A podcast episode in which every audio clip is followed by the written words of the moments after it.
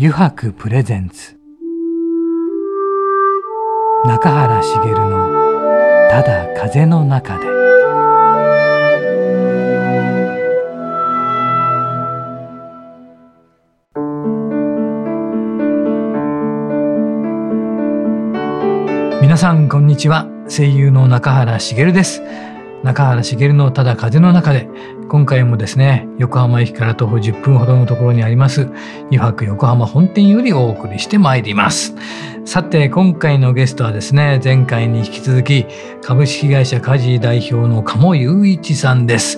中垣君、はい、先週の話はどうだった？ね、先週はいろいろと家事のうん、あの内容とか聞いていった中で、うん、あの他の番組とかであんまり触れないようなことをちょっと後半、うん、あの今回聞いていきたいなと思っているんですよね。まあ、上場のメリットだったりデメリット、まあ、ある中で、あの上場を決意したっていうところとかもいろいろ聞いてみたいなと思いますね。そうだね、あそれから早速聞いていこうかねいろいろね。そうしましょう、はい、ではお話をね聞いていきましょう。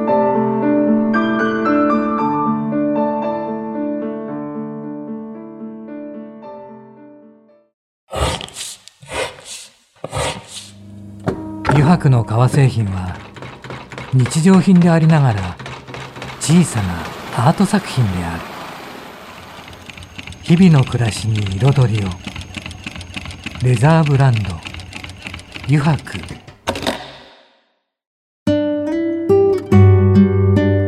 油白プレゼンツ。中原茂の「ただ風の中で」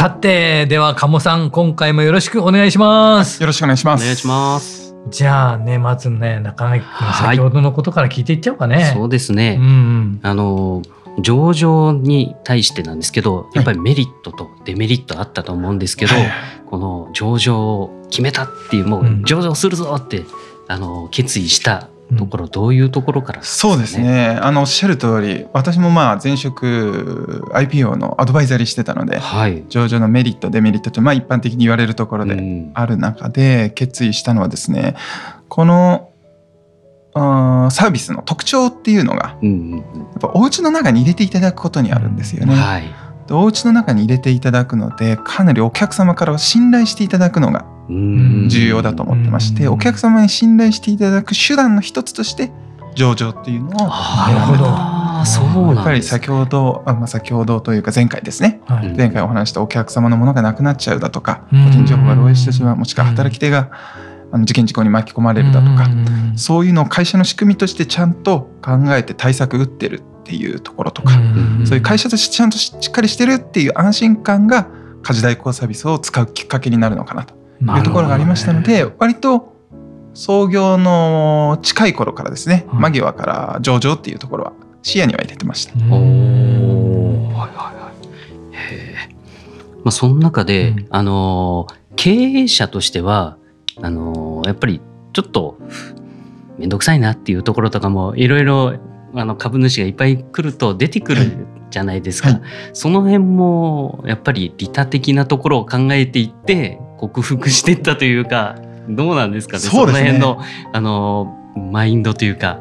そうですね。おっしゃる通りあり上場するとステークホルダーも増えてきて、はい、一般の個人の株主とかも増えてくるので、経営者としては説明責任っていうのはより高くなってくると思ってます。まあ、そこはですね、あのー、むしろきちんと説明することでより信頼していただくという我々の上場の目的にもつながってくると思いますので、あの家事のですね。行動指針があるんですが、うん行動指針、はい、の社員の中の行動指針。やっぱり一番大事にしてるのがやっぱ誠実っていうところなので、きちんといろんなステークホルダーの方に対しても誠実に説明していこうということは思ってます。じゃあもう全然上場することがデメリットではなくメリットは多いっていう感じと思っていいんですかね？まあそうですね。僕はあの多分共同代表の CFO が上場準備割と実務的にやってたんで、はい、彼は大変だったかもしれないです、なるほど。僕はイケイケって言ってる。そういうこと。分担が役割分担がね決まってますからね。なるほど。であのあれですよね、えー、ちょっとお聞きしたかったのはあとはキャストさんなんですけど、うんうん、大体あれですか？女性が大半で男性もいらっしゃるんですか、ね、そうですね。我々の家事には男性のキャスト、うんうん、我々家事代行スタッフのことをキャストって呼んでるんですけども、はいはい、男性のキャスターも所属していただいてます。はいはい、それはあまりと男性女性だからってことはないんですもんね全然。やっぱ女性の方がいいなとかそういうことでもないんですよね、まあ、そうですね。一応まあご依頼いただくときに、はい、あの男性女性どちらでも問わないみたいなところはご依頼いただくときに選んでるような形になりますがあの僕らもですねやっぱり、はい。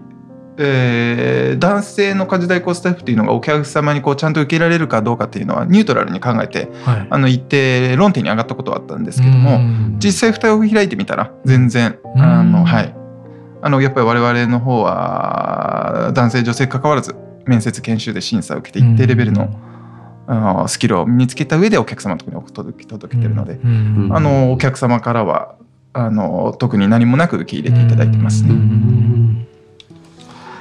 あと面白いなと思ったのはですね、この選抜集団とか作ってますよね。よねこれが面白いチームブラックス。あ、チームブラックスですね。これでも全部で10人ですか？そうですね。少ないですよね、とっても。55に選ばれるってすごいことじゃないですか、これ。そうです、ね、と思ったんですけど。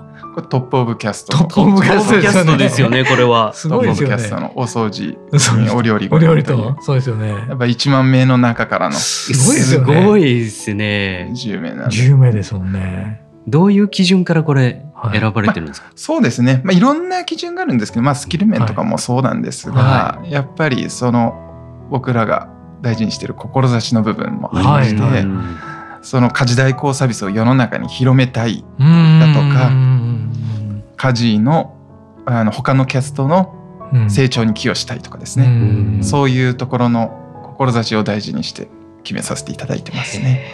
そうかやっぱりね愛情がないとね自分の仕事に家事に対するってどれだけ溢れてるかってことですよね。そうですね。湯くもそうだもんね。もちろんですね。そこは。はい、もちろんですね。一番だもんね。いや、本当に技術ももちろんですけど、やっぱそこがないと、やっぱりみんな一つになれないですからね。でもこういうメンバーがいると、まあ、そこに入ろうっていう、あの気持ちもすごく強くなると思いますし、いいですよね。そうですね。あのまあ我々家事の中にオンラインコミュニティがありまして、はいはいカカコっていうオンラインコミュニティ、はい。はい、そこのオンラインコミュニティの中でチームブラックスのメンバーが、はい、あの新人の家事代行キャストキャストの方にレクチャーしたりとかしてそういうのがもうオープンになってるのでなんかこう憧れてそこであこうなりたいなみたいに思っていただくっていうのはあると思いますね。そうそこで自由になんか教えてもらったりできるわけですかそうですね。はい、この家事の中でわからない。こととかを自由に聞けるそれ大きいですね。うん悩みとかが出てきてもそこで相談したりとか。そうです。えー、すごくいい循環がその中で生まれてるんですね。かなり活用されてますね、これは。すね。すごい。これはチームブラックス結成しようと思ったのはいつぐらいだったんですか？始められてから。あでも思ってからすぐ結成したのでやっぱり2年前とかのところからですかね。はい、早かったですね。うすね。もうそれはああったわけですか？その構想みたいなのは。そうですね。ここら辺の構想はですね、はい、あの我々今取締役3名いまして、はい、私と共同代表の池田とあともう1名白坂という女性の方ですよね。女性の CHR を取締役がいまして、はい、彼女があのリンクモチベーションっていう、東証一部の会社で組織人事開発のコンサルティングをやってる会社なんですよ。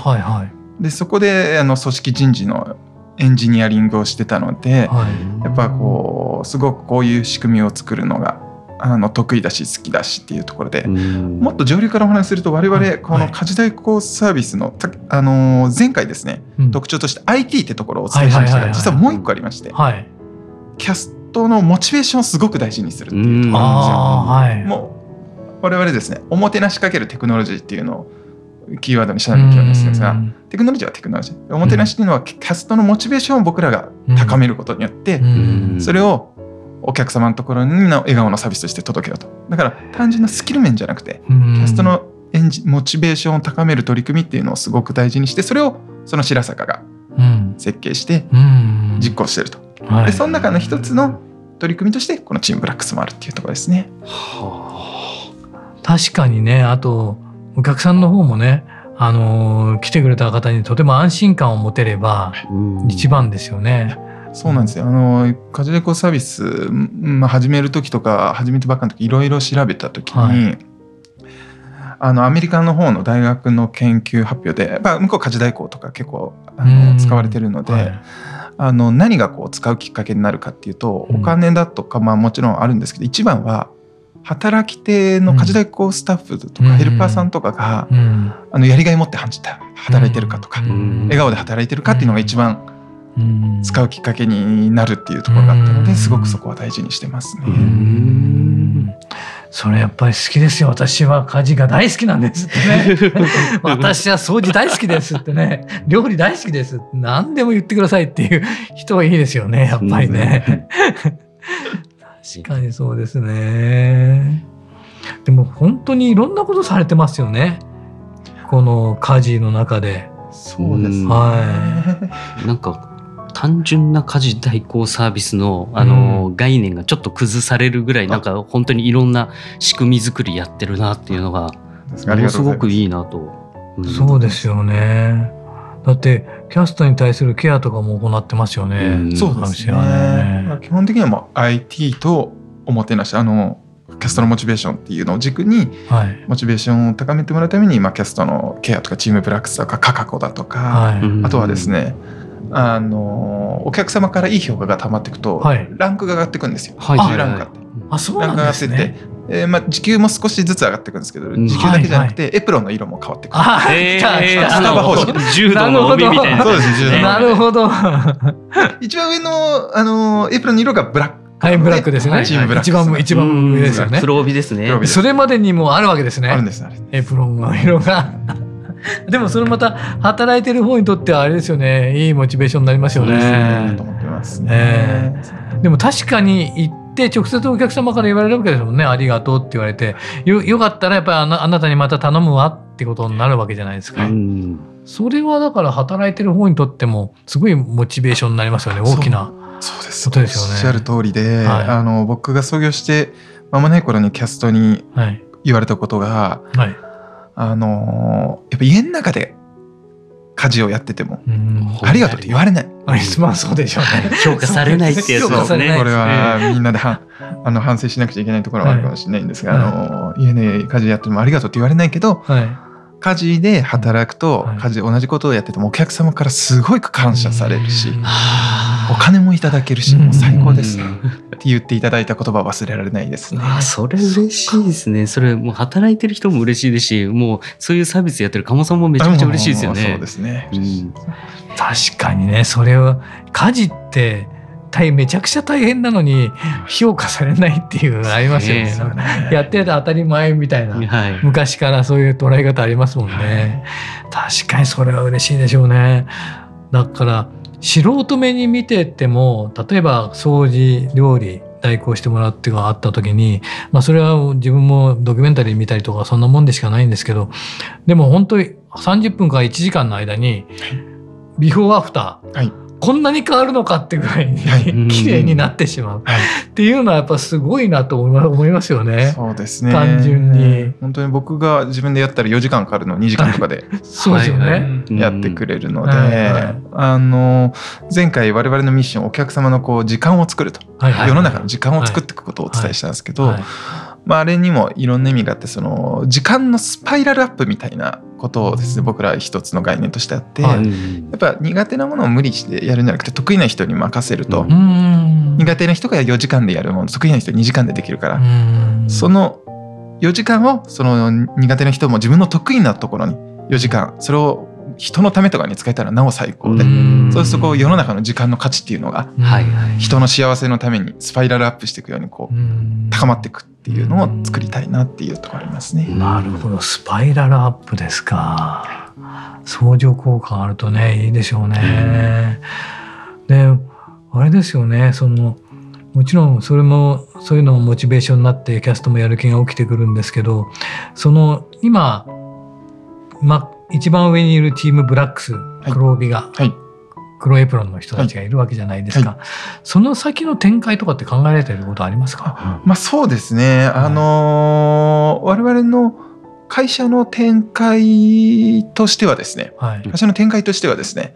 我々はあの暮らしのプラットフォームっていうのを作っていきたいっていうところを持ってるんですね。はい。はいはい、家事代行のみじゃなくて。じゃなくて、暮らしのプラットフォームという形で、はいはい、えー、家事家事代行っていうのはすごくお家の中に定期的に1週間に1回っていう高頻度で恒常的にかつ34567年っていう長期間にわたってお付き合いいただけるっていう特徴がありまして、そうするとお客様のお家の中で出てきた困りごと、特にライフステージの変化で出る困りごとですね、お子様が生まれたからベビーシッター家事でやんないのか、親御様の介護が必要になったから介護会社どっかいいとこがない。か、お困りごとを拾い上げることができるので、それをベースに家事代行以外のサービスもにも広げていこうと。でそうです。でお客様が、あの自分でやんなくてもいいっていう選択肢を当たり前にあっていてなんか必要な時にもアプリとかでパッて頼めるみたいないろんなサービスを、はいはい、家の中のいろんなサービスを。っていうのを作っていこうっていうのが僕らの構想としてありまして、はい、その中でやっぱり根幹になるのが我々のキャストがお客様の信頼を得てるっていうことなので、うんはい、そうですよね、だからまあ将来的なこう勝ちでこうスタッフとかっていうよりはこう家の中のコンシェルジュみたいなはお客様から信頼いただいている、はい、コンシェルジュみたいな立ち位置に、えー、して世の中にもっと活躍していただけるような道を僕らで作っていってあげたいなというところです。それもまたすごいですね。でお客さんごとに悩みがあってこんなことで悩んでてこんなことができたらやってもらえたら嬉しいんだけどやりますよ みたいなね ことになったらすごいですねそれってでもそれは本当に信頼されてないと生まれてこないものですよね、やっぱり。信頼がベースになりますね、そこは。だからまずこのキャストの皆さんに信頼感を寄せていただいて、はい、その先一歩先ってことですよね。そうですね。でも全部ってすごいね。いやそれはでもトータルってあの望んでる方すごい多いと思うんですよね。ありがとうございます。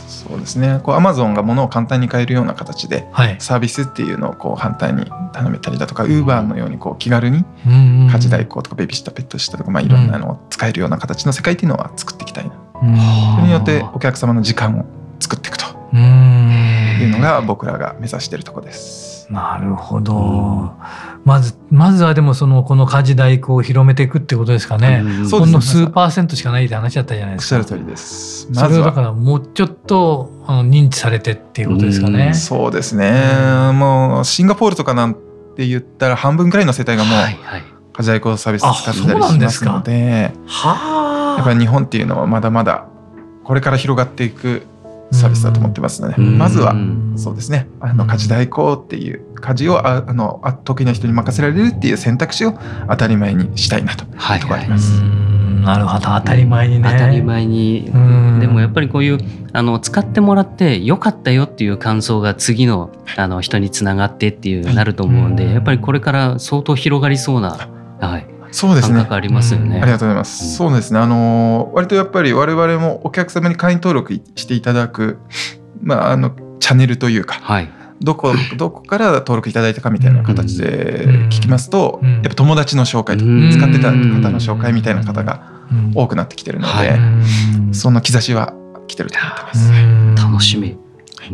そうですね。で、じゃあまだこのキャストの方もまだまだ増えていくってことなんですかね？そうですね。働き手の方もあのやっぱり今ギグワーカーとかこう隙間の時間を活用して働くっていう方も増えてきているので、はいはい、我々の中でこう隙間の時間を、はい、その家事というスキルを生かしながら活用されるっていう方は多く増えていくと思ってます。はい。いやこれからもうどんどんなんか知られててほしいね。いやもうこれは絶対そうですね。うん、うん、自分もやっぱりこの前実は窓拭きを一人でやったんですけど、こんなこと俺やる時間あるんだったらとか思いましたもん本当に。なるほど、ね、でそこまで綺麗にならないし、えー、もう頼んどけばよかったって 今後悔してます。そうそういうことだよね。そういうことないかな。あ、えー、そうか家事に頼めばよかったんだっていう。ね、うん、そうなれば一番いいですよね。あありがとうございました。鴨さん、あの、2週にわたってね、貴重なお話を聞かせていただきました。それでですね、あの、また、この後なんですけど、前回もやっていただいた9時やろうぜっていうコーナーがありまして、楽しみにしてこれにまたね、引き続きね、えー、ご一緒していただけたら嬉しいので、えー、よろしくお願いいたします。はい、よろしくお願いします。油白の革製品は日常品でありながら小さなアート作品である。日々の暮らしに彩りを。レザーブランド。油白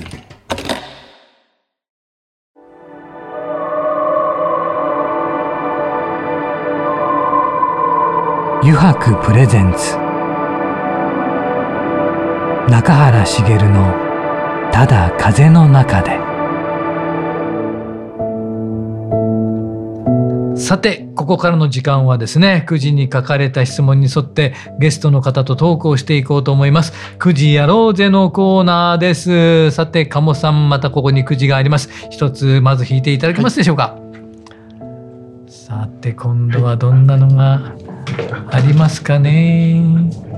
お何か集めているものはありますか？集めているもの集めてるもの。っていうかこれ好きだとかね。何かありますか？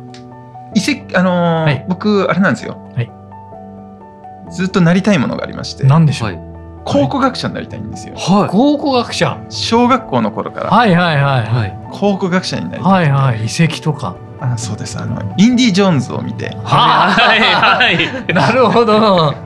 インディ・ジョーンズを見て。そうなんです。でずっと考古学者になりたくて、えっと早稲田の教育学部を受けて、はいはい、そこ受かんなくて、はい、小学部に受かったから、まあ、会計士になって たんですけど。じゃあもし最初に受かっていたら違う道だったかもしれない違う道だったかもしれないですけどまあでも最終的にはやっぱり僕はあの老後は遺跡を掘って 老後は遺跡を暮らしたいなと。その歴史とか遺跡とかで好きなのでそうなんですね。あの昔のお金とかはいはいはいはい、そういうの集めるの好きですね。そうですね。ちなみに、うちの本社の目の前の会社なんですけど、遺跡発掘会社なんです。あ、そうなんですか？いや僕結構ニッチな会社まず老後ちょっと就職するかもしれない。あ、もしかしたら目の前にいらっしゃる可能性が。上から見るとね、皆さんね、なんかさ、こ細かい作業してるんですよ。なんか。いや、それが僕は好きです。なるほど。わかりました。ありがとうございます。じゃお願いします。またお願いします。そうか、考古学者ね。インディ・ジョーンズ。インディ・ジョーンズみたいな。よくわかる。よくわかる。わかりやすい。お、えー、最近何か変えたもの、または新しくしたものってありますか？最近新しくしようと思ってるものはありますね。何でしょう何でしょうお財布です。あ、あら、お財布。なんかいい財布ですね、今日は。いや、今日はね、素晴らしいラインナップを取り揃えてね。もういっぱいありますよ。そうそうちょうどね、ちょっとお財布の空きが悪くなってきて、ちょっとなんか新しいやつを。やっぱね。どんなやつがいいですか？やっぱり、やっぱね、ちょっとこだわりたいな。はいはい、そうですね。はいはい。今日ちょっとねいろいろあります周りにすごく魅力的なつ折りからね長財布からいろいろありますよ。とてつもないものもちょっと一点あるんで、あるね、はい、100万円が入る あの財布っていうのがあるんで。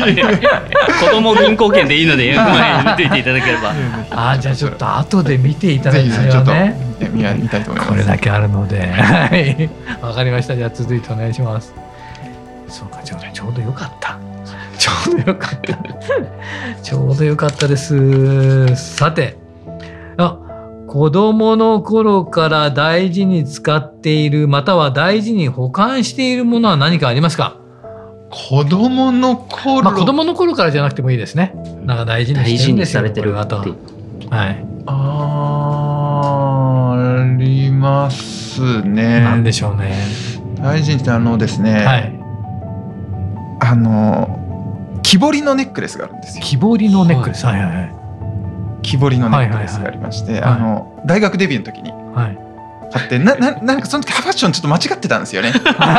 木彫りの木彫りのなかなかいないです木彫りのネックレスがあって。それを僕がですねあの初めて買ったアクセサリーで。えー、で全然あの評判悪かったんですけど。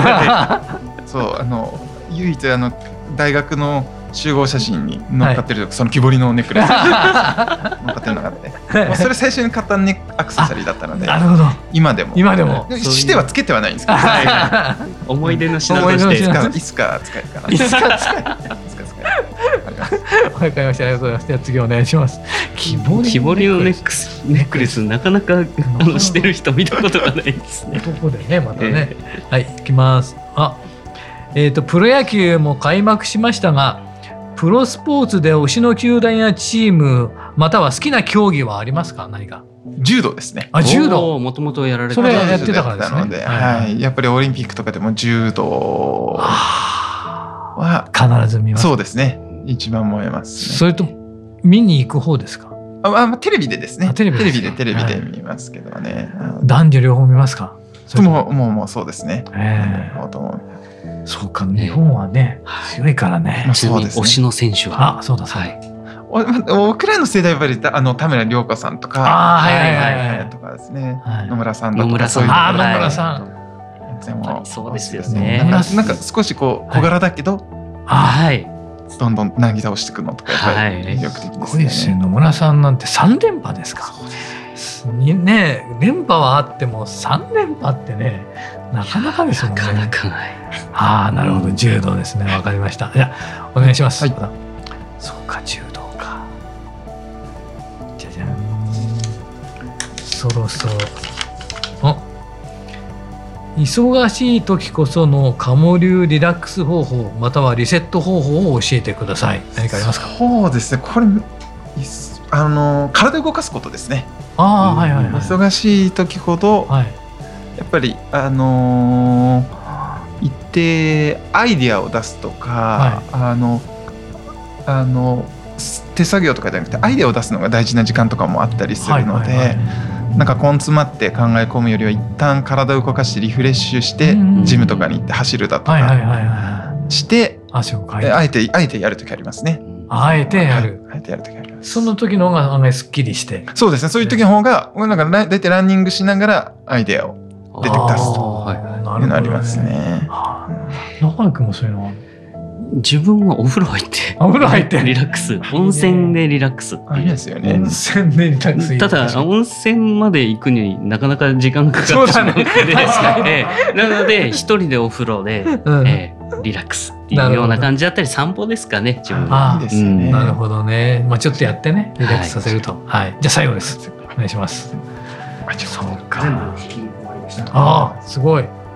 ということは最後に残ったのは？えまたですかやっぱり。やっぱりこれは中垣チャンスこれを出させたかったんですね。中垣チャンスっていうのは毎回入ってるんですけど え今回聞きたかったのが自分もう聞いてしまったんでどうしようかなっていうところなんですけど、うん、じゃあ、うん、えー、ちょっと突っ込んだところで、うんね、あのー、やっぱり会社やる中で、あのー、やっぱり自分の中であのいろんなことやっぱ言われて、はいはい、いやそんなこときれい事言うなよみたいな感じで、現実とあの比較した時に、ちょっと葛藤した時があったと思うんですけど、はいはい、一番なんかあのなんでしょうねメンタル的にあのかもうこすごく戦ったっていうようなことありました。そうですね。ビジョンミッションとか作った時ですかね。全然僕はもともとはそあのー、ビジョンとかミッションが大事だっていうことも分からずに、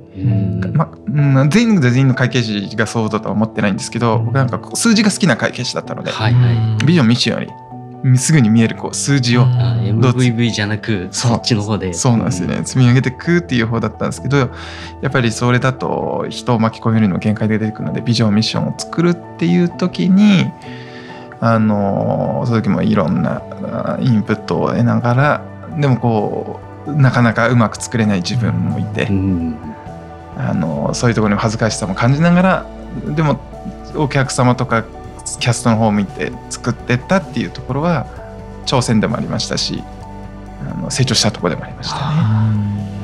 やっぱそれ作ってよかったですかよかったですね。もうもう今はあのー、これがカジのビジョンミッションだっていうことをきちんと言えるような形のものが作れてましたので。素晴らしい。ありがとうございます。素晴らしい。はいあありがとうございました。鴨さんあの9時やろうぜのコーナーもね 前回今回とありがとうございました。えー、さてね中垣君どうだった、はい、この2週にわたってちょっと自分思ったのが、うんうん、あの自分の時間を生み出すっていうところで、うんうん、そのあの他の人に動いていただくっていうのが、うんうん、なんかちょっと会社経営にも近いのかなと思うんですよね。うん、まず自分で立ち上げますっていう中で、うん、やっぱり人の手がどうしても必要になるんで、うん、えー、従業員に入っていただいたりとか、そういうふうなことは、あの家事を使うとなんかちっちゃなかあのことかもしれないんですけど、人を雇うに近しいことが動いていて、それをやることであのなんでしょうね雇用される側が雇用する側の気持ちっていうところもなんか分かれるサービスなんじゃないのかなって勝手に思ったんですよ。でやっぱり一番はこの家事が、うん、あのただの家事代行サービスっていうよりももっと大きなビジョンを持って、うんね、あのこれからなんかもっと広がっていくんだろうなっていうところにすごく、あの今日いろいろお話聞いてよかったなって思うとこですね。うん、うん、そうだね、いろいろな気づきもあったしね。構想がまたね、えー、もうとてもいや楽しみでした、ね、楽しみどんなふうになっていくのかね。はい。あの2回にわたってですね、えー、株式会社カジ代表の鴨雄一さんにお話を伺いました。鴨さん2週にわたりありがとうございました。ありがとうございました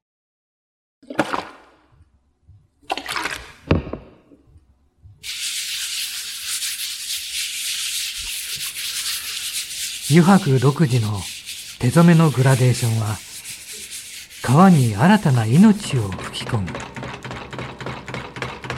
色とりどりの空の情景。青く深い海。誰もが感動するあの一瞬を閉じ込める。レザーブランド油白